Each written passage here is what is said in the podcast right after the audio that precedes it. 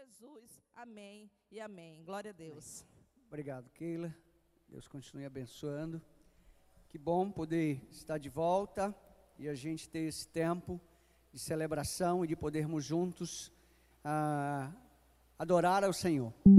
Eu queria, nós divulgamos na última semana que nós estaríamos, a partir deste domingo, com uma nova série de mensagens. No seu esboço, que você recebeu na entrada, aí na, no hall, na recepção, você tem então aí já o, os indícios do, daquilo que nós trataremos.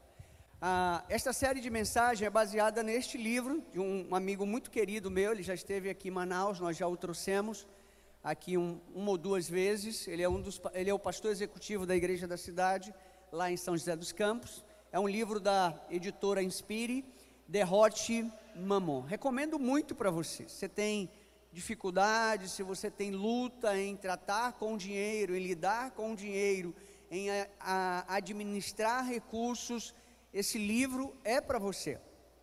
Vai trazer muita luz, muito entendimento, muito direcionamento para o seu coração. Queridos, eu aprendi muito cedo, mas muito cedo, a não ser escravo do dinheiro não, eu não tenho problema com o dinheiro. Aliás, o, problema, o dinheiro é que tem problema comigo. Porque ele não consegue gerenciar a minha vida, ele não consegue dominar a minha vida, ele não consegue seme, é, semear no meu coração escassez, não consegue semear no meu coração espírito de miserabilidade, de medo. Eu não tenho problema com o dinheiro. Eu não tenho. E nesses últimos dois anos de pandemia, algo surpreendente Deus fez na minha vida, porque foi o, um ano em que nós passamos com dois anos com uma capacidade de recursos muito abaixo daquilo que nós sempre tínhamos. Os dois anos, 2020 e 2021. Então o nosso orçamento, ele diminuiu em torno de 30, 40%. 30 a 40%. E foram os dois anos que eu mais vivi bem em toda a minha vida. Eu até guardei dinheiro. Parece ser antagônico, parece ser um negócio esquisito, parece. Como é que você tem queda nas suas receitas? Você recebia mil reais, agora você recebe 600, e no ano em que você tem está recebendo menos, você consegue viver melhor e ainda fazer um fundo de reserva, ainda fazer uma, guardar dinheiro. Só Deus faz isso. Não é que você tem que ser um extremo, né? Eu fui convidado essa semana para fazer o, a, um MBA em gestão de pessoas, é, recursos e pela Universidade Pontífice Universidade do Rio de Janeiro. Mas é mais um ano. Eu confesso que eu não tenho mais tanta paciência para estudar como eu tinha há 30 anos atrás. Mas eu fiquei muito é, voltado e disposto a fazer o curso, né? fazer essa, essa pós-graduação nesta área específica, porque é uma área que eu gosto. É uma área que eu gosto. Então, a ideia da série Derrote Mamon é para trazer princípios, valores à luz da palavra de Deus. Não são ideias minhas, não são conceitos próprios. Não são conceitos que eu adquiri nos últimos 30 anos, tanto na vida, ah, na iniciativa privada, como na, ah, na vida no terceiro setor, na, na gestão eclesiástica. Não é isso. O nosso grande problema hoje é que as pessoas não conseguem administrar os recursos que elas têm. É por isso que no próximo sábado, na próxima rede de homens, vai estar conosco aqui uma educadora financeira uma amiga minha, ela dá cursos pelo Brasil todo. Então todos os homens, não é, devem estar aqui para aprender. Está aí, ó, Vera Lúcia Oliveira. Ela é membro de uma igreja cristã evangélica aqui na nossa cidade. Ela conhece tudo sobre finanças e tem gente padecendo nessa área. E não somente isso, tem gente que está sendo escravizada pelo diabo, pelo inimigo por conta de não saber administrar os seus recursos. Então, quero começar, quero abrir esta, né, a, esta série com você, pensando exatamente sobre isso: derrote mamon, derrote Mamon. E Mamon está na Bíblia. Está escrito aí, está no, no seu livro sagrado, não é uma, uma ideia solta, vaga, não. Em 1 Timóteo, no capítulo 6, o verso de número 10, a palavra de Deus vai dizer: Porque o amor ao dinheiro. Obrigado, Yanara. Você tirou nota 11. Obrigado.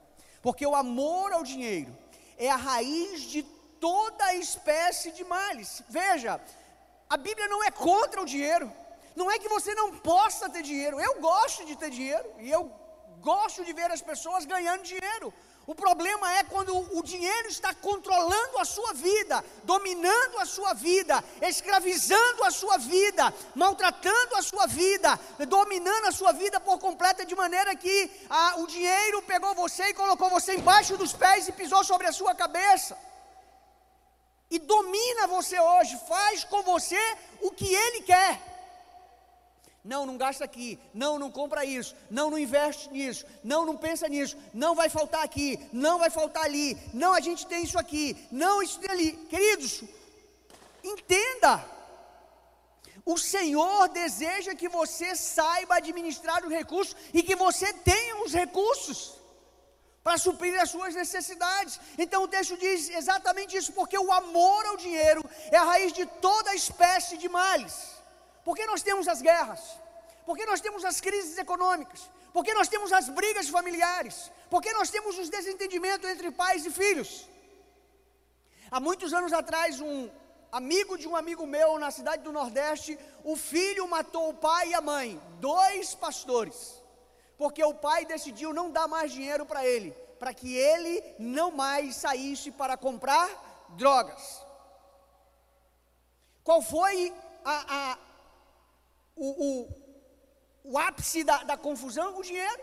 Não, se o senhor não me der dinheiro, eu não tenho como consumir. Se o senhor não me der o dinheiro, eu não tenho como comprar. Se o senhor não me der o dinheiro, dominado pelo vício das drogas, o pai sustentou por muitos e muitos anos ele nos Estados Unidos, voltou para o Brasil e quando chegou no Brasil continuou usando droga e ia para as, para as periferias comprar droga. E quando o pai disse: Não tem mais dinheiro, não dou mais, ele matou o pai e a mãe.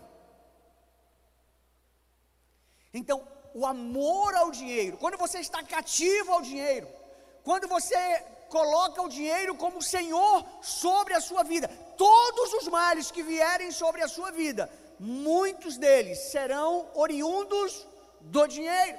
E nessa cobiça, alguns se desviaram da fé e se traspassaram a si mesmo com muitas dores. Mateus no capítulo 6, o verso de número 21, a Bíblia vai dizer: Pois onde estiver o seu tesouro, aí também estará o seu coração. O meu coração, escute o que eu vou lhe dizer, ele não está no dinheiro, ele não está nas coisas materiais. Tudo que eu tenho não é meu, foi Deus que me deu. Eu preciso ser bom mordão daquilo que Deus me deu, para com sabedoria, discernimento, no momento certo, fazer o investimento desses recursos, desses valores, para abençoar os céus, para abençoar o reino e abençoar aqueles que estão próximos de mim. Mas tem gente que não consegue de forma nenhuma sequer abençoar a sua família. Às vezes o filho pede isso, não, não tem. Às vezes, não, não tem. Não, não dá. Não, agora não. Não dá. E às vezes tem. Mas por conta do medo de que vai faltar. Ah, pastor, é porque o senhor não conhece a minha realidade, né? É porque possivelmente o senhor ah, ganha um pouquinho melhor e aí sobra. Não sobra, querido. Todo mês eu fecho no vermelho, ou melhor, eu fecho no negativo. Mas eu estou de boa, por quê? Porque eu consigo pagar todos os meus compromissos. Para mim isso é suficiente, querido. Se vai sobrar ou não, aí eu deixo a critério de Deus. Senhor, Senhor me dar as condições aí, vamos ver se aqui no, no, no 2 mais 2 dá 5. Porque a minha filosofia é o menos com Deus é mais. E precisa ser assim. Porque quando você estabelece Mamon como seu Senhor e o seu amor está subjugado a Mamon, é Ele que domina você, não é mais Deus que governa sobre a sua vida, não é mais Deus que vai falar ao seu coração e ao seu ouvido, não. A gente vê isso dentro da igreja. Eu estou na igreja há 45 anos, 50 anos, eu tenho visto isso todos os dias, 24 horas por dia, 7 dias por semana. Gente que ouve mensagens sobre recursos financeiros, sobre mordomia, sobre como fazer boa gestão do seu recurso e continuam vivendo uma vida miserável. Miserável. Porque onde estiver o seu tesouro, aí também estará o seu coração. Mas eu preciso dizer para você que esta série não é para lhe constranger, é para lhe despertar, lhe despertar. Esta série não é para arrancar dinheiro de você, não, mas é para que você viva de forma disciplinada aquilo que a palavra de Deus manda você viver, aquilo que está descrito no Evangelho aquilo que você abraçou como decreto de fé, aquilo que você abraçou como princípio para a sua vida, na sua caminhada, na sua vida com Jesus. Então, quem é Mamon? Estratégias de atuação de Mamon. O texto de Isaías, no capítulo 43, os versos 18 e 19, na palavra de Deus, o texto vai dizer exatamente assim. Deixa eu só voltar aqui, que o meu sumiu. E às vezes nós decididamente, decididamente, nos voltamos para o Senhor e dizemos: Senhor, eu não sei como funciona, eu não sei como é que essas coisas se dão. E o texto diz: Não vos lembreis das coisas passadas, nem considerais as antigas. Eis que faço uma coisa nova, agora sairá a luz. Porventura não a percebeis? Eis que porei um caminho no deserto e rios no ermo. O que a palavra de Deus está dizendo por meio da boca do profeta Isaías é: olha, você não precisa viver atribulado, preocupado. A Bíblia já nos ensina que basta cada dia o seu próprio mal. Tem gente preocupado com a conta que vai pagar ah, nesta semana. E aí eu sei que você já tem uma justificativa para isso quando você diz assim: "Ah, pastor, é porque eu tenho responsabilidade. Ah, é porque eu tenho um compromisso com aquilo que eu assumo". Não estou dizendo que você não tenha que ter. Mas às vezes o seu coração está tão devotado àquilo que você não consegue dormir, que você não tem paz, que você não tem tranquilidade, que você não consegue desfrutar de um momento, porque está completamente tomado o seu coração com aquela finalidade, tomado o seu coração com aquela prioridade, como se fosse a maior prioridade da sua vida, da sua história, da sua caminhada. Então, decida definitivamente viver na presença de Deus e pedir de Deus a direção para aquilo que Ele quer. Em Mateus, no capítulo 25, verso de número 21, a palavra de Deus vai dizer: O Senhor respondeu: Muito bem, servo bom e fiel. Ah, você foi fiel no pouco, eu o porei sobre o muito. Venha e participe da alegria do seu Senhor. Há muitos anos atrás, um homem na igreja me procurou e me disse: Pastor, de hoje em diante, eu quero dizer para o Senhor que eu serei um homem mais fiel que você já conheceu. Eu disse: Negativo. Opa, opa, alto lá. Não é assim que funciona. Não diga para mim. Porque quando você diz para mim, na primeira decepção que você tiver comigo, o que, que você vai fazer?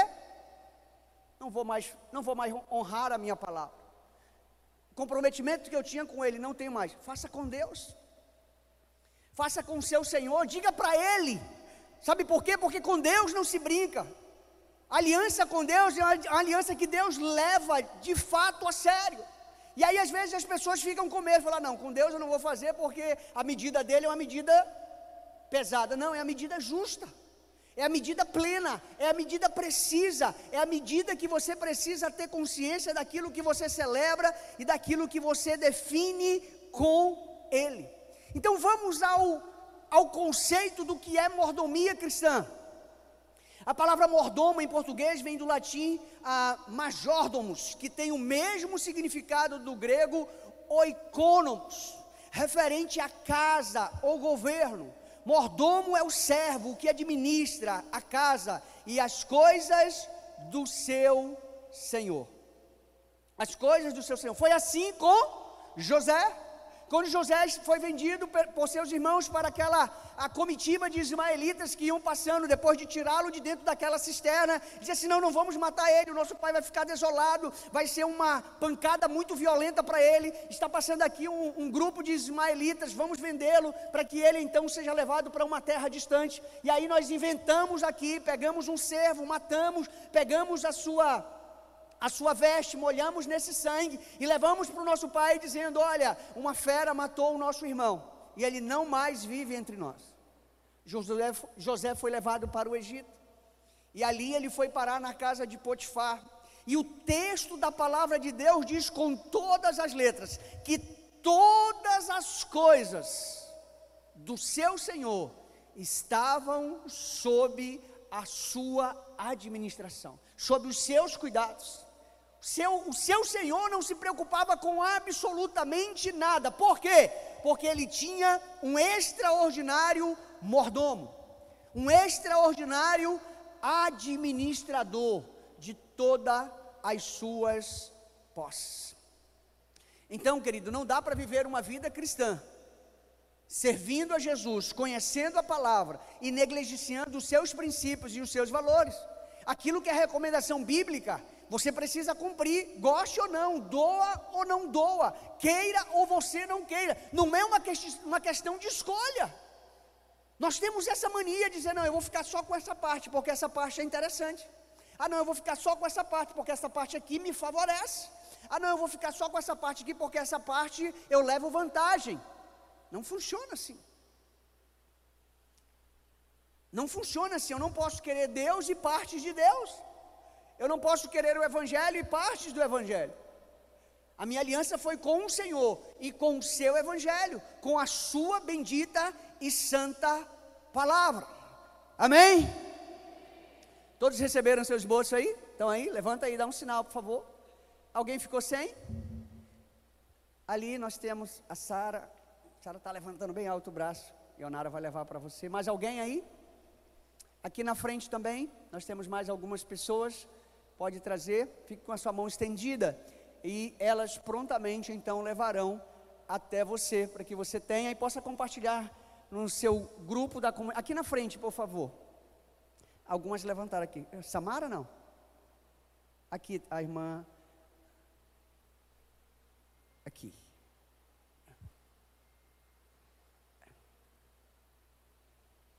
Pronto. Vamos juntos então. Então preencha aí. Quem é Mamon? Quem é Mamon? Não podemos ir à guerra sem conhecer o inimigo, a geografia ah, do local da batalha, as formas de ataque. E queridos, a Bíblia nos explica tudo sobre isso nos orienta tudo sobre quem é Mamon, o que ele faz, aonde ele está operando, quais são as suas intenções, o que ele pretende, aonde ele vai estar a, a, investindo, aonde ele vai estar contra-atacando. Mas as escrituras têm 2.350 referências diretas ao dinheiro. Então, se tem e está na palavra de Deus a questão do dinheiro, é porque o próprio Deus se importa com isso. Então é algo importante, por isso está escrito, por isso ficou gravado, por isso ficou registrado. Dos 111 versículos do Sermão do Monte, 22 fazem referência ao dinheiro. Você imagina isso? Por quê? Porque a vida de todo mundo, ela ah, perpassa pelo dinheiro. É assim, dentro de casa nós precisamos dos recursos. Com a família nós precisamos dos recursos. As contas são pagas com dinheiro. A nossa vestimenta é paga com dinheiro. A nossa alimentação é preciso dinheiro. O nosso calçar é preciso dinheiro. O mundo todo gira por meio do dinheiro. Há um sistema estabelecido e quem movimenta este sistema é o dinheiro. Mas você não pode viver dominado pelo dinheiro e com o seu coração devotado ao dinheiro. Então, a palavra mamon significa literalmente dinheiro, recurso, espécie, aquilo que você carrega no bolso, aquilo que você tem na sua conta bancária, aquilo que você ah, faz uso todos os dias, a comprar um remédio, para ir na padaria, comprar o lanche é, para casa, para ir na feira, para ir no supermercado, não é? Existem outras formas de dinheiro hoje, existem, mas que no final das contas dá no mesmo. Cartão de plástico é o cartão de crédito, né? o Pix é dinheiro, transferência é dinheiro, cartão de débito é di tudo é dinheiro. Então, o autor neste livro do pastor Cristiano, ah, do pastor Fabiano Ribeiro, ele vai dizer, ah, o autor Richard Forte, em seu livro Dinheiro, Sexo e Poder, afirma que Mamon é mais do que uma postura em relação ao dinheiro mas um ser espiritual das trevas, que busca dominar as pessoas. O escritor aponta que Jesus, ao citar a palavra mamon, conforme relatado em Mateus 6,24, está personificando mamon como um Deus rival. É por isso que a Bíblia diz que você não pode servir a dois senhores, porque há de agradar um e aborrecer ao outro. Não pode servir mamon e o dinheiro. Por quê? Porque Deus não aceita uma adoração dividida, uma adoração parcial, uma adoração que é parte lá e outra cá.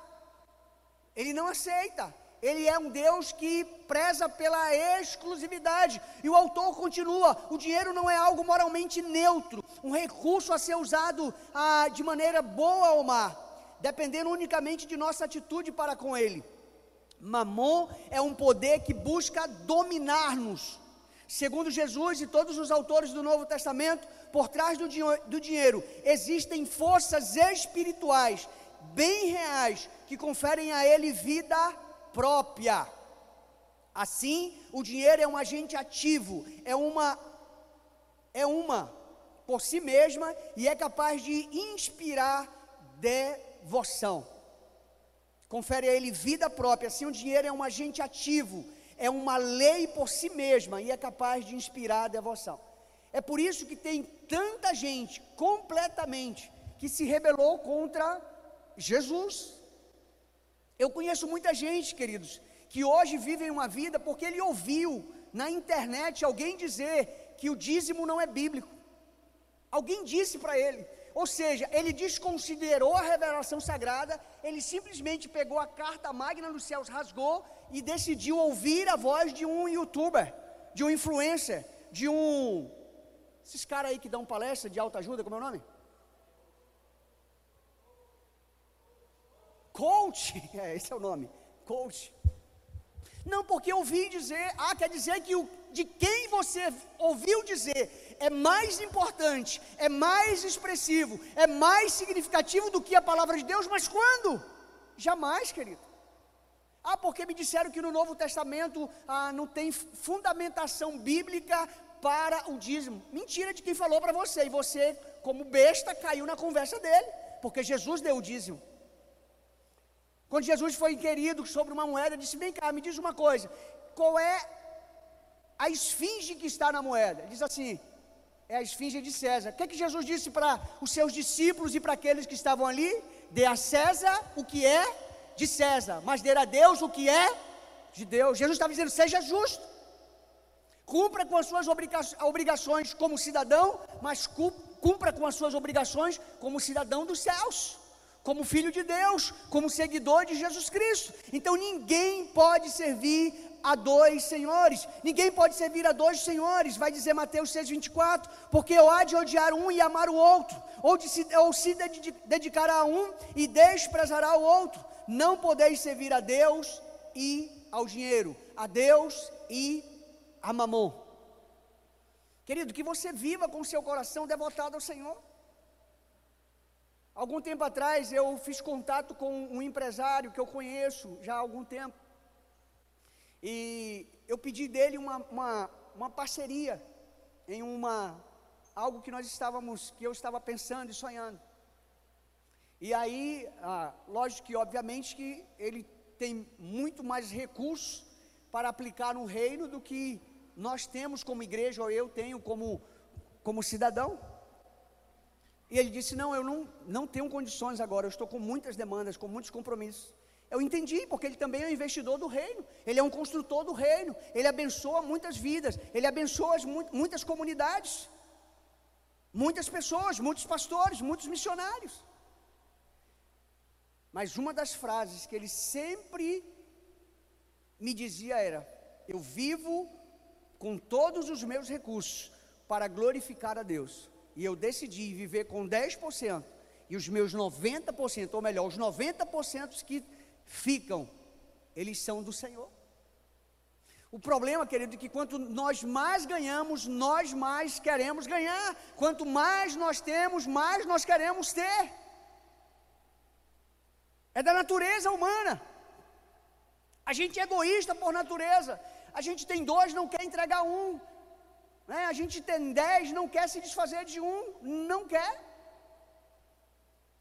Faz parte da nossa natureza. Vamos para um segundo aspecto, as estratégias de atuação de Mamon. Quais são as estratégias de atuação de Mamon? Mateus 6, 21 vai dizer: Pois onde estiver o seu tesouro, aí também estará o seu coração. Então complete aí as estratégias de atuação de Mamon. Uma primeira estratégia ah, de atuação de Mamon é exatamente a estratégia do foco exagerado no dinheiro. Tem gente que não dorme pensando no dinheiro, controlado pelo dinheiro, dominado pelo dinheiro. Eu preciso de dinheiro para pagar a luz, eu preciso de dinheiro amanhã para pagar a água, eu preciso de dinheiro amanhã para pagar o gás, eu preciso de dinheiro amanhã para pagar o boleto, eu preciso de dinheiro para pagar a mensalidade do menino, eu preciso do dinheiro, eu preciso do dinheiro, eu preciso do dinheiro. Mas querido, preste atenção numa coisa. Todas as dívidas que você tem, quem foi que fez para você? Foi o vizinho? Sim ou não? Se você for ser muito sincero, você vai dizer o quê? Foi eu que fiz. Quem é que tem que pagar essas dívidas? Sou eu? Só que tem gente que faz o quê? Ele tem um foco tão exacerbado, tão exagerado no dinheiro, que sabe o que, que ele faz? Ele usa inclusive o, que, o valor que não é dele, o dinheiro que não lhe pertence, ele usa o dinheiro dos outros. Meu pai sempre me diz assim: é muito bom atirar com o cartucho dos outros. Me dá um cartucho teu aí, coloca aí, pá. Quando eu ia para a fazenda do meu primo, que já faleceu, ele tinha um rifle, um Winchester americano, de, calçava bala de 38. Ele era da Força Aérea Brasileira. E ele levava aquelas caixas de bala. Aí a gente não tinha o que fazer, menino, né? Menino, cachorro, macaco, bêbado e adolescente. É assim, você não pode dar muita confiança, não. Tem que dar limite, senão é complicado. A gente, tudo adolescente, estava nessa vibe. A gente chegava lá, pegava o rifle, colocava nas costas, ia para o meio do mato, aí vinha um urubu, pá! Aí aparecia um jacaré no lago, pá! Aí vinha um galho de pau, pá! Aí quando ele chegava na fazenda, já estava todo mundo lá de férias e tal, ele chegava, aí procurava a caixa de bala, não tinha uma bala. Por quê? Porque a gente já tinha gastado todas as balas dele. Tirar com a bala dos outros é muito bom. Você não gasta nada, é 0,800, é gratuito, está lá. É só colocar. O rifle pegava 12, a, na câmara dele, pegava 12 é, é, cartuchos. Colocava lá, né? Aquele que você. Era da minha época de, de faroeste americano, né? Você batia nele aqui, ele jogava a casca fora e. Eram 12 tiros, você atirava o tempo todo. Então tem gente assim que gasta o seu e às vezes gasta dos outros.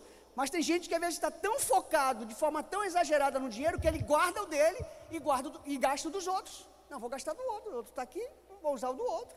Né? Vou aproveitar. Está né? Tá disponível. Então, foco exagerado no dinheiro.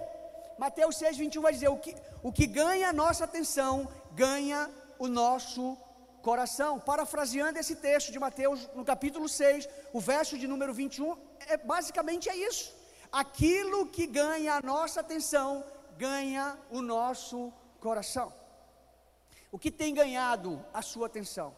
O que tem controlado o seu coração?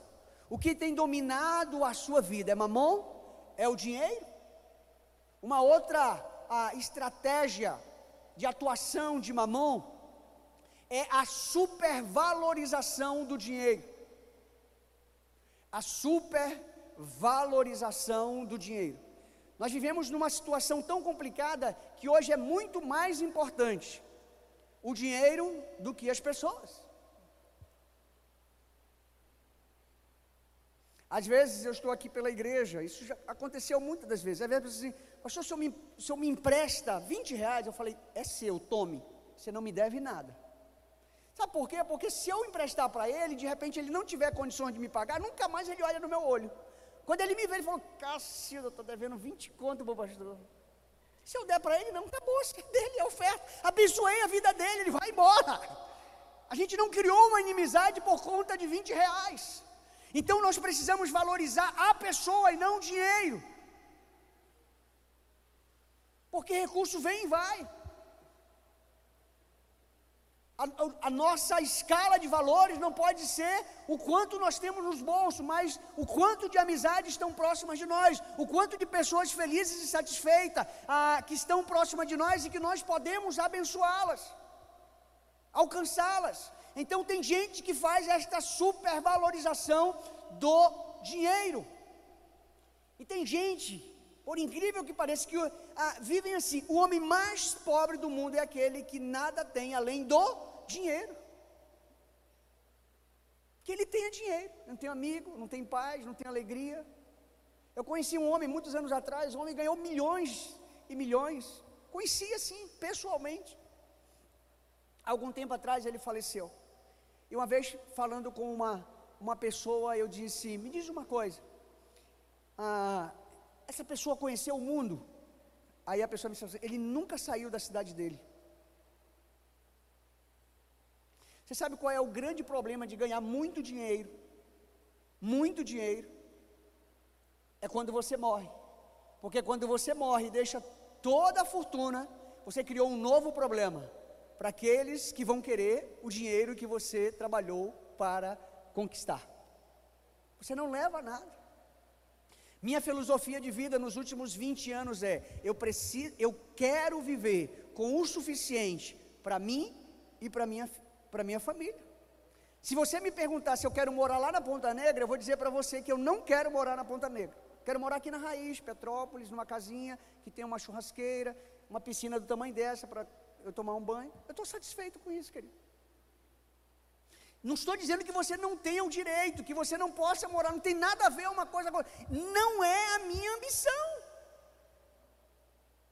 Não quero morar embaixo da ponte, obviamente, que é, é, é duro demais, né? Ainda bem que aqui não faz frio como faz no, no Sudeste. Aqui é quente, mas mesmo assim é ruim. Então nós precisamos viver uma vida não dominada por mamão, uma vida com contentamento em Deus, vivendo bem, comendo bem. Hoje foi aniversário da Daniele. A gente foi comer num restaurante fora. Né? Paguei com prazer, com alegria, porque eu não faço isso todo dia. Nem tenho condições de fazer todo dia, né? Mas é uma data especial. Leva os filhos, leva a mulher. Mas tem gente, não, não dá, nunca dá, nunca dá, nunca dá, não, não sobrou, não tem. Por quê? Porque às vezes desenvolveu no seu coração um espírito de miserabilidade. Alguém me perguntou essa semana o que é o espírito de miserabilidade. Eu falei, o espírito de miserabilidade é o seguinte: é você tinha dois sabonetes e você eh, começou a usar um desses sabonetes. E aí ele ficou, já usou sabonete que fica só aquela, aquele filetezinho. Você diz, puxa vida, ainda dá mais um banho. Aí você pega, ele só cabe aqui nos dois dedos, você fica.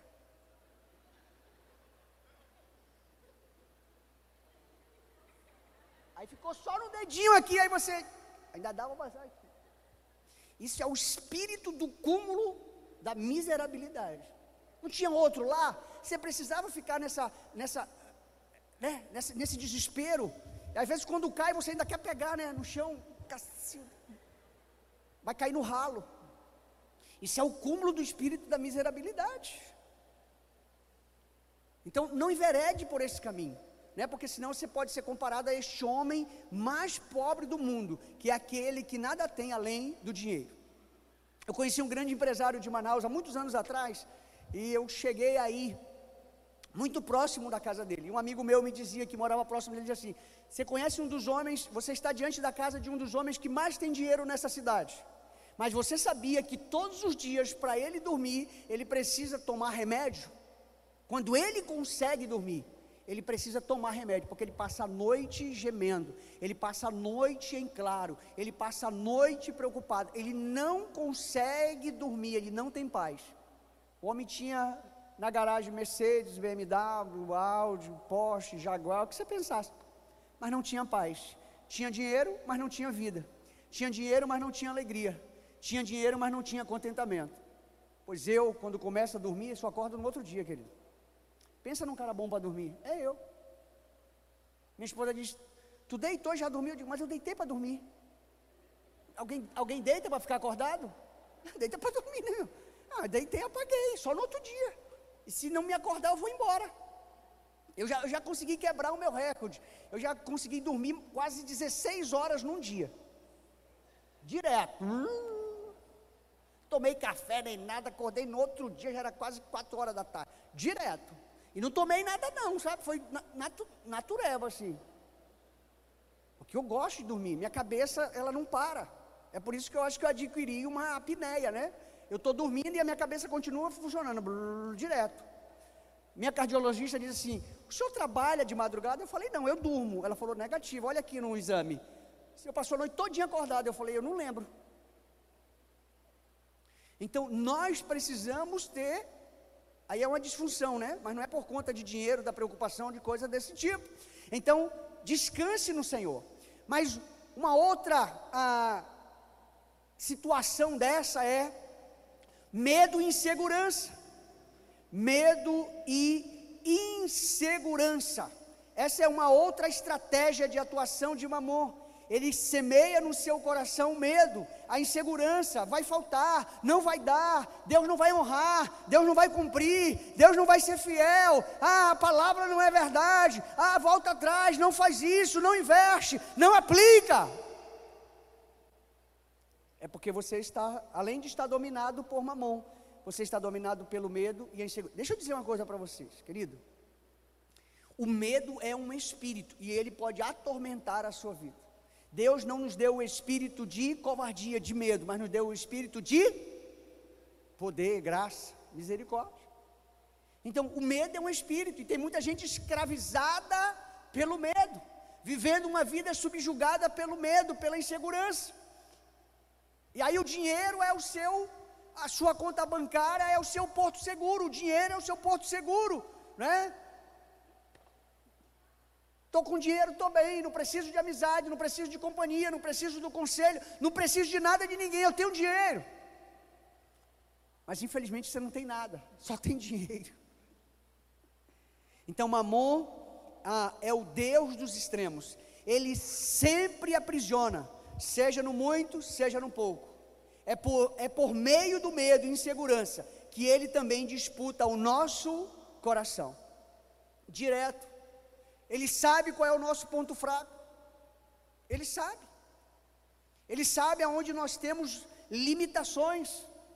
Aonde ele consegue ah, pegar né, no nosso pulso e dizer: Eu vou levar você para onde eu quero, porque eu domino você porque eu controlo a sua vida, eu controlo os seus recursos, eu controlo o seu bolso, eu controlo os seus investimentos.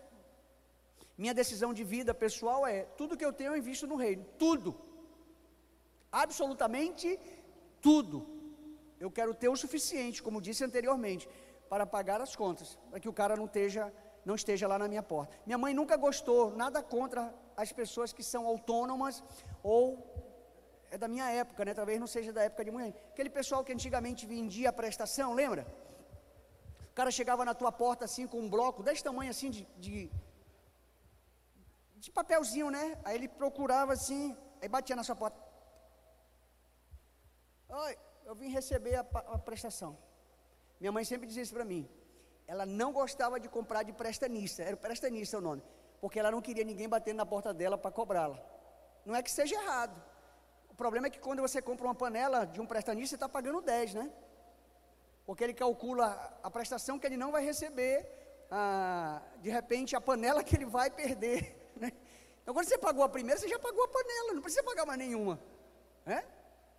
Mas o cara está todo dia lá na tua porta, quer dizer, todo mês lá na tua porta, nem receber, né? Aí tem gente que não, não gostava muito porque não queria ninguém batendo lá na porta dele cobrando ele né, perturbando a vida dele lá. Então, ah, nós precisamos administrar as nossas coisas, os nossos recursos, de maneira tal que nós não estejamos diuturnamente. Hoje, qual é a forma de cobrança? O camarada te liga, né? Quando você olha assim, 011, fala, Ih! ou é da penitenciária ou é cobrança. Não é verdade? Aí você olha assim e diz, não conheço, não vou nem atender. Bloqueia logo o número, que agora tudo é no celular. Então, nós precisamos definitivamente romper com o medo e com a segurança e colocar toda a nossa confiança, pedir do Senhor sabedoria para o nosso coração para administrarmos os recursos que temos, independente de quanto temos, se é muito, se é pouco se vai ser aplicado no reino ou não vai ser aplicado no reino de Deus. Nós precisamos, Senhor, me dar a segurança necessária para que eu possa ser bom mordomo dos recursos que o Senhor está colocando nas minhas mãos. Amém? Coloque aí, dedicação completa. Dedicação completa. Esta é uma outra estratégia de atuação de Mamon. Ele quer exclusividade, ele quer dedicação completa de você para com Ele, né? escravizando você completamente, todos os dias, 24 horas por dia, sete dias por semana. Então, como um demônio de alta patente, Mamon requer submissão, reverência e excelência de seus servos. E não é só isso, exigindo de seus adoradores que cuidem bem do dinheiro consagrado a Ele, não é consagrado a Deus é consagrado a Mamon, é consagrado a esta potestade. A esta potestade. Então você precisa resolver isso na sua vida, definitivamente. Completamente definir isso na sua vida. A quem você está se dedicando completamente? Ao dinheiro? Ao recurso? Ao seu trabalho? Porque aonde estiver o seu coração, o seu tesouro, ali estará também o seu coração. Querido, e não é só o dinheiro, às vezes o seu tesouro é o seu carro, é a sua casa, é o seu trabalho, é a, a sua formação acadêmica, a, é a sua, a, o seu perfeccionismo e coisa desse tipo. Mas em alguns casos pode ser o dinheiro. Então, decida definitivamente não ter dedicação completa ao dinheiro. Tá? Sensação de segurança, às vezes as pessoas vivem uma falsa sensação de segurança porque estão montadas no dinheiro, ou estão com recursos abundantes, ou porque os recursos estão sobrando, ou porque todas as contas estão pagas, ou porque eu posso usufruir à vontade. Aí vem a sensação de segurança. Essa pode ser uma estratégia engenhosa das trevas, do inimigo, do diabo, para tentar persuadir a sua vida. E possivelmente a forma que Mamon está atuando na sua vida, porque pode ser uma estratégia dele para capturar você, para ter você nas suas garras, para estar dominando você completamente, todos os dias. Então as pessoas se sentem mais felizes, mais completas e mais seguras para tomar decisões quando tem dinheiro nas suas contas correntes.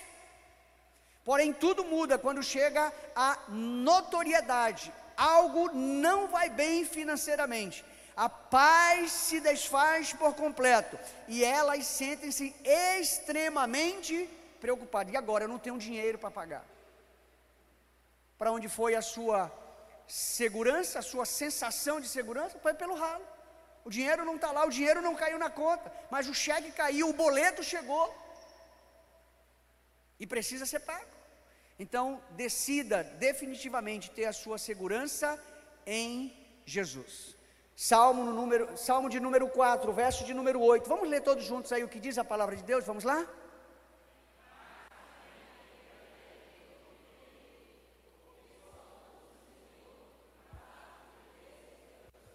Amém?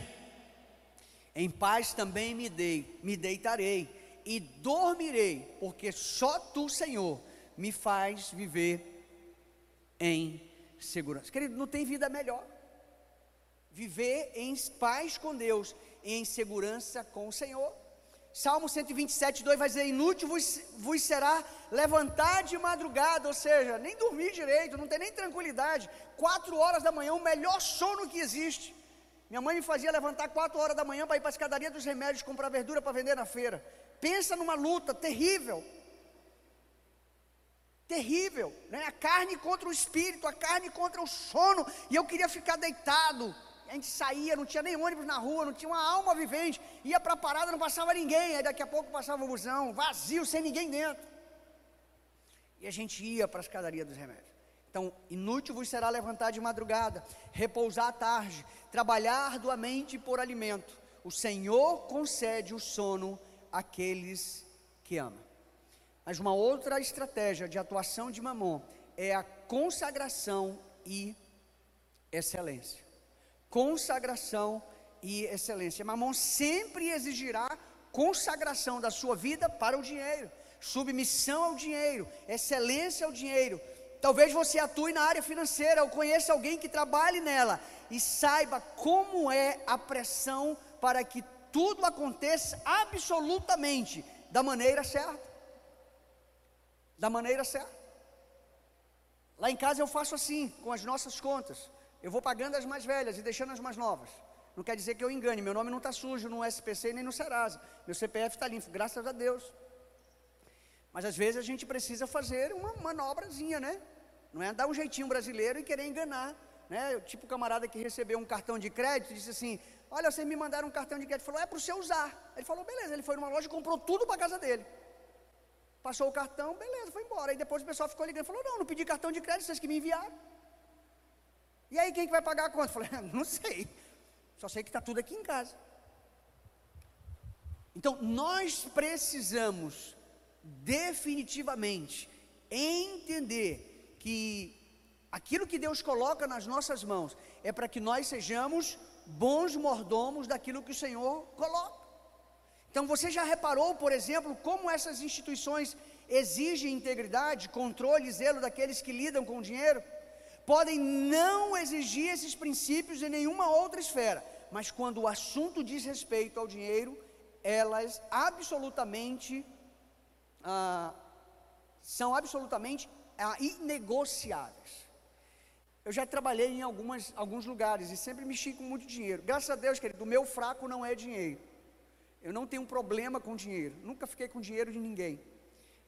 Algum tempo atrás, nessa igreja, algumas pessoas me chamaram de ladrão que eu ficava com dinheiro da igreja. Né? Eu lembro que uma vez eu comprei um carro e alguém me falou assim: Ah, pastor, agora é, é, uso o dinheiro da igreja para comprar carro. Eu sempre trabalhei, eu nunca tive medo de trabalho, aprendi com meu pai. Comecei a trabalhar, eu tinha 10 anos de idade, numa taberna, atrás de um balcão. Carregava uma caixa de óleo, naquela época a, era lata de óleo, que eu juntava lata de óleo para vender para um senhor que fazia aquelas cuias para tirar leite da seringueira. Eu sempre trabalhei. E aí uma vez a pessoa chegou comigo e falou assim: Ah, pastor, você, né? Dei aula na faculdade há muitos anos. Uma vez eu também cheguei na faculdade e o cara assim: Tá bem, né? A igreja está pagando bem, né? Você está de carro novo. Eu falei: Não, querida, que eu trabalho de manhã, de tarde, de noite. Eu só trabalho. E ele não trabalhava. Eu digo: Talvez é você que não esteja trabalhando. Eu só trabalho. Por muitos anos eu trabalhei de sete da manhã, seis da manhã, até três horas da madrugada. Por sete anos da minha vida eu fiz isso, direto. Direto. Sem parar. Quase de domingo a domingo. O grande problema das pessoas hoje é que elas querem conquistar as coisas, mas não querem trabalhar. Essa semana meu filho perguntou: Aí você vai me dar um carro? Eu falei: Não. Eu passei 30 anos da minha vida andando de ônibus, andando a pé, feito um louco de cima para baixo. Meu pai nunca me deu um carro, eu tive que trabalhar para conquistar o meu primeiro carro, comprar o meu primeiro carro. Então você vai ter que estudar e trabalhar para comprar o seu primeiro carro, porque eu não vou lhe dar. Você pode dizer, ah, pastor, você é muito injusto, é muito ingrato e tal. Não é. É porque ele tem que aprender quanto custa, quanto é que vale, o trabalho que dá. Se der de graça, não vai valorizar. Então, nós temos o hábito de taxar as pessoas, e aí nós julgamos as pessoas da primeira que nós olhamos para ela. Olha aí, fulano está ganhando bem agora, o carrão dele. Né? Eu sempre padeci, né? Eu sou funcionário público. Então o pessoal dizia, é, igreja está dando bem, né? Olha o carro dele. Essa semana mesmo cheguei na escola, um colega de, de farda, né? De, de, de sala de aula, disse assim, é, rapaz, carrão, né? Eu falei, querida, eu só trabalho, manhã, tarde e noite, todos os dias. Não tem bronca comigo não. Se for para lavar, eu lavo. Se for para pintar, eu pinto. Se for para varrer, eu varro. Se for para pular, eu pulo. Se for para correr, eu corro. Se for para nadar, eu nado. Eu não tenho problema. Eu nunca tive medo de trabalho. Agora tem gente que quer conquistar as coisas sem trabalhar. Aí não vai. Quer receber de mão beijada. Não dá. Nós precisamos, logicamente, que trabalhar sempre, ser bons, mordomos, para que nós não caiamos na tentação de só venha a nós e o vosso reino nada. Então, cuidado com a síndrome de Judas. Por que Jesus permitiu que um ladrão cuidasse do dinheiro? Judas era o discípulo que tinha bolsa, que carregava o dinheiro, que juntava todos os recursos todos os dias para o ministério de Jesus. Então Jesus escolheu dessa forma simplesmente para declarar no mundo espiritual que um filho de Deus não será sustentado somente pela excelência na administração dos recursos, mas pelo cuidado e pela multiplicação vindos de Deus. É Deus que dá a multiplicação, é Deus que faz prosperar, é Deus que faz aumentar. Então, novamente comprovamos: dinheiro é um assunto espiritual. Se você não sabe administrar, se você não sabe lidar com ele, você vai viver refém, escravo do dinheiro, todos os dias da sua vida. Se o seu bolso não se converteu, se o seu coração não se converteu, se a sua conta bancária, o seu cheque especial não se converteram a Jesus, você vai continuar sofrendo e padecendo no quesito finanças na sua casa e na sua família. Não há em absoluto desejo no coração de Deus de não lhe abençoar. Não há, ele sempre quer lhe abençoar. O problema é o que você tem feito com os recursos que ele tem colocado na sua mão. Querido, é inadmissível um camarada que ganha 500 reais gastar 5 mil. Não vai fechar nunca a conta. Ah, pastor, é porque eu vivo no vermelho. Eu tenho 10 cartões de crédito, eu não posso ir no shopping que eu estouro. Pois é, meu filho. Você não sabe administrar, você está dominado por mamon. Dando aula uma vez na escola para os meus alunos do, do nono ano, eu disse para ele: Você sabe comprar no shopping? E eu fiz um ponto no quadro, no quadro branco. Eu disse: Você está vendo esse ponto aqui? Isso aqui é a loja. Você está vendo esse outro ponto aqui? Eu disse: Esse aqui sou eu. Você sabe que quando eu chego no shopping, eu não sou miserável, não estou dizendo que. Eu, não, não é nada disso. Mas homem é diferente, por exemplo, de mulher. Eu sei o que eu vou comprar, aonde eu vou comprar, quanto eu vou gastar e quanto tempo eu vou levar aonde eu vou comprar. Tem gente que chega no shopping, ele chega com cartão, ele compra 50, compra 80, e compra 100, compra 40, ele chega 10 horas da manhã, sai 10 horas da noite com um monte de sacola e diz assim: Não achei o que eu queria. Você acha que a conta vai chegar no final do mês ou não vai? Claro que vai. Eu fui lá, comprei o que eu queria, no preço que eu queria, exatamente o que eu precisava. Não paguei nem o estacionamento, porque não precisei gastar todo o tempo no estacionamento, fui embora para casa, resolvi meu problema. Mas é preciso ter noção das coisas, queridos. Senão você vai continuar vivendo dominado e escravizado pelo dinheiro. Eu falei, ó, deste ponto até este ponto sou eu. Depois eu fiz um outro gráfico para eles. Eu não vou falar outro gráfico porque relacionado à mulher vai, ficar, vai pegar mal para mim. Vamos para frente. Terceiro, algumas maneiras de trair Jesus. Primeiro, complete aí nos seus bolsos algumas maneiras de trair Jesus. Já estou caminhando para o final. Primeiro, lesar terceiros. Tem gente que é especialista, que uma vez tem o seu coração e o seu bolso dominado por mamon, ele faz questão, às vezes ele trabalha para lesar terceiros. A gente viu isso numa declaração esta semana, duas semanas atrás, de uma das maiores chefes no Brasil em relação ao seu restaurante. Ela conseguiu um restaurante no Brasil, pegou alguns parceiros lá no seu país, eles investiram no seu restaurante e ela decidiu fazer com que o restaurante pudesse dar prejuízo para que ela comprasse dos, dos seus parceiros o restaurante por um valor lá embaixo. Ou seja, o que, que ela fez? Lesou terceiros. E é engraçado que a apresentadora batia a palma, ah, você sacrificou o seu filho. Tem gente que acredita nesse negócio, né? Não, não sacrificou o filho dela, não. Sacrificou os investidores que investiram lá. Enganou os caras. Burlou o processo. Então tem gente vivendo assim. Então, essas são algumas maneiras de trair Jesus, lesando terceiros. Outro aspecto, confundir os recursos pessoais com dos outros. Querido, recurso seu é seu. Recurso dos outros é dos outros, não lhe pertence, não lhe dá direito de acessar, de ter, de gastar. Tem aquele camarada que às vezes vai para um restaurante, ou vai para um lanche, vai para alguma coisa e diz assim. E aí tu vai pagar, fala, pô, eu estou sem dinheiro, cara, eu não trouxe nem cartão. Paga aí. Por quê? Porque ele confunde, né?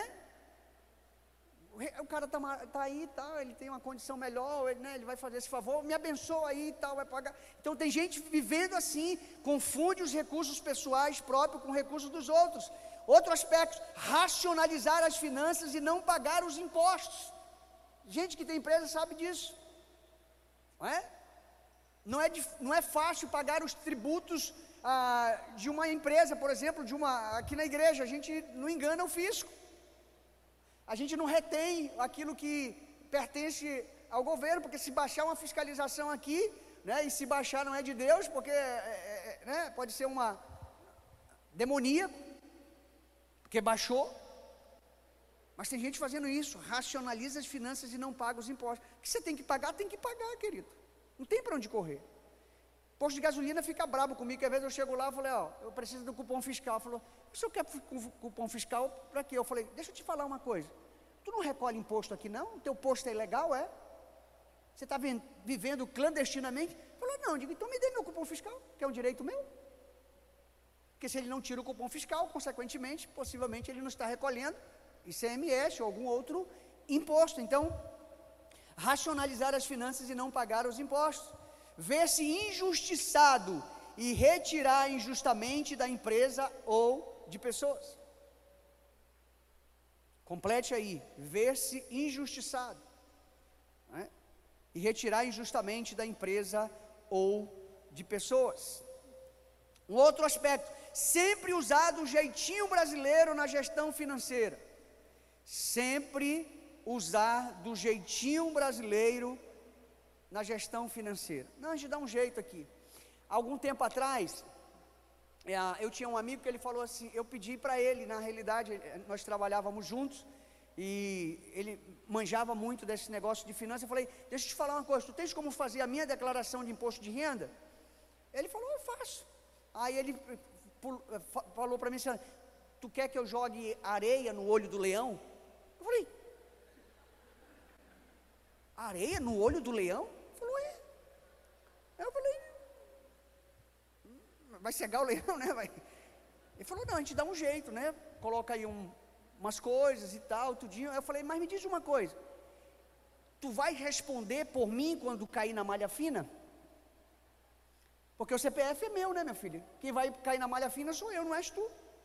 Então tem gente que quer dar um jeitinho. O que tem que pagar, tem que pagar. Querido. Essa semana eu liquidei meu imposto de renda. Fiquei invocado com o fisco, mas tive que pagar. Fazer o quê? Já tinha me recolhido na fonte, duas vezes. Aí eu, a contadora me ligou e falou, pastor, foi o. É, só dá para fazer isso, não dá para mudar absolutamente nada. Ainda bem que ela não me falou, né? A gente poderia jogar uma areia no olho do leão, mas ela é crente, mulher de Deus não fez isso. Tem o que pagar, não tem para onde correr. Eu falei, divide a perder de vista, querida. Pode é, não tem um ditado aí na internet que diz assim: Eu não quero saber quanto custa, eu quero saber em quantas vezes parcela. Eu falei, pois é, parcela a perder de vista. Vou ter que pagar. Inclusive a primeira é depois de amanhã. Não tem para onde correr. Mas tem gente sempre querendo dar um jeitinho, querendo levar vantagem. Então nunca tem coragem de empreender, mas sempre tem disposição para enganar. Então, não recompensar financeiramente os funcionários ou pagar salário injusto. Às vezes essa é uma outra estratégia de mamão. Né? Pessoa merece, mas ele não repassa. Pessoa é digna, mas ele não, não, não dá. Né? Eu trabalhei numa empresa que por muitos anos eles não recolhiam o meu FGTS. Quando eu cheguei lá para receber no final, cara falou: Ixi, tem um tempão que eles não. Eu digo agora, vai para a justiça. Eu falei: Misericórdia, não vou receber nunca. Isso esquece, deixa para lá. Não aceite ser chantageado por mamão. Não aceite ser chantageado por mamão. Martinho Lutero disse que as pessoas passam por três conversões: a conversão da mente, a do coração e a do bolso. Talvez, querido, a do bolso seja a mais terrível de todas, a mais difícil de todas, a mais dura de todas. A palavra não temas aparece 365 vezes na Bíblia. Você tem uma promessa para cada dia do ano. Não temas. Deus está dizendo: Eu vou abrir a porta. Ah, porque eu tenho a conta. Não temas. Tem uma promessa para você amanhã. Não temos. Aqui a gente trabalha assim. Todo dia eu pego essa palavra. Na próxima terça-feira nós temos que pagar o aluguel daqui. A palavra é essa, não temos. Deus vai dar as condições. Estamos três anos aqui. Nunca deixamos de pagar um mês sequer. Porque o princípio é a palavra de Deus, não é a minha gestão, não é a minha capacidade, não é a minha visão. Não, é subjugar Mamô debaixo dos pés daquele que tem todo o poder e toda a autoridade, que é Jesus Cristo de Nazaré. Então que você saia daqui nesta noite completamente persuadido pelo Espírito Santo de Deus dizendo assim: não temas. Deus vai abrir a porta. Não temas, Deus vai providenciar os meios. Não temas, Deus vai suprir. Não temas, Deus vai dar conta. Não temas, Deus vai dar graça. É assim que funciona. Eu tenho vivido assim, os meus últimos 40 anos. E Deus nunca me deixou passar vergonha. Você também não vai passar. Então, você não é o seu poder de compra. Você não é o carro que tem, não é a grife que veste, tampouco o local em que mora, não é. Você não é a sua formação acadêmica ou sobrenome que herdou, também não. Você tem um valor inestimável que foi pago pelo sangue de Cristo, você é filho. Então, na próxima semana, o ataque de mamão contra a espiritualidade é o que nós vamos estar tratando. Então, venha, não perca, e você também, mais uma vez, vai ser abençoado. Amém? Você recebe em nome de Jesus? Aleluia, glorifique o Senhor, aplauda Ele, bendiga o nome de Jesus e vamos sair ainda mais fortes, ainda mais decididos, ainda mais persuadidos pelo Espírito para vencer Mamon e glorificar Jesus.